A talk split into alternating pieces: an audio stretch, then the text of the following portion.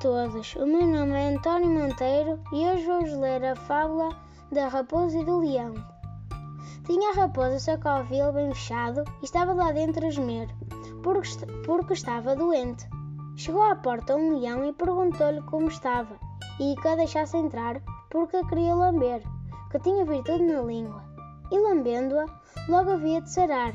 Respondeu a raposa de dentro: Não, não, posso abrir, nem quero.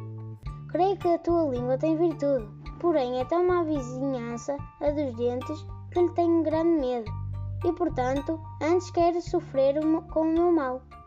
Moral da história: A fábula do leão e da raposa ensina-nos a ser, a ser precavidos por mais que estejamos em situação de sofrimento. A, raposa estava padecendo do corpo quando recebeu a oferta de ajuda por parte do leão. Não se sabe se o leão tinha de fato o desejo de ajudar ou se o rei da selva viu naquela situação apenas uma oportunidade de conseguir uma presa fácil. De toda forma, também sem saber a intenção do leão e sem confiar no seu discurso, a raposa adotou uma postura de defesa.